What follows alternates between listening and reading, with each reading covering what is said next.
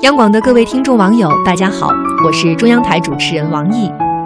每年的九月二十二日是世界无车日，今年已经是我国第九个无车日了。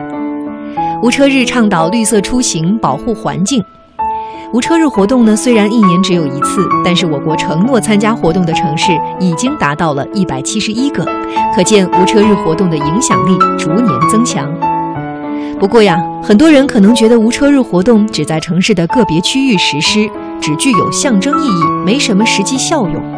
其实，自从汽车成为日常的交通工具，人们对自驾车出行的依赖日益加深，城市规划和建设也以小汽车为主导，这也加剧了交通拥堵、空气污染等城市病。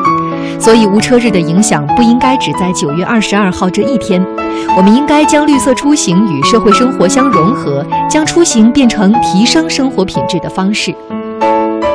根据研究证实，汽车尾气会加快人体动脉血管壁变厚的速度，增加心脏病等疾病的发病风险，而且还会造成城市的空气污染，增加居民患肺癌的风险，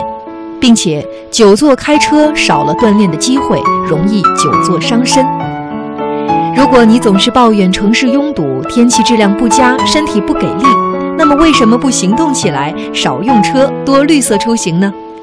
有什么样的选择，就有什么样的改变。不妨就从这个最堵月开始，选择绿色出行，并把它变成你自己的习惯吧。祝各位晚安。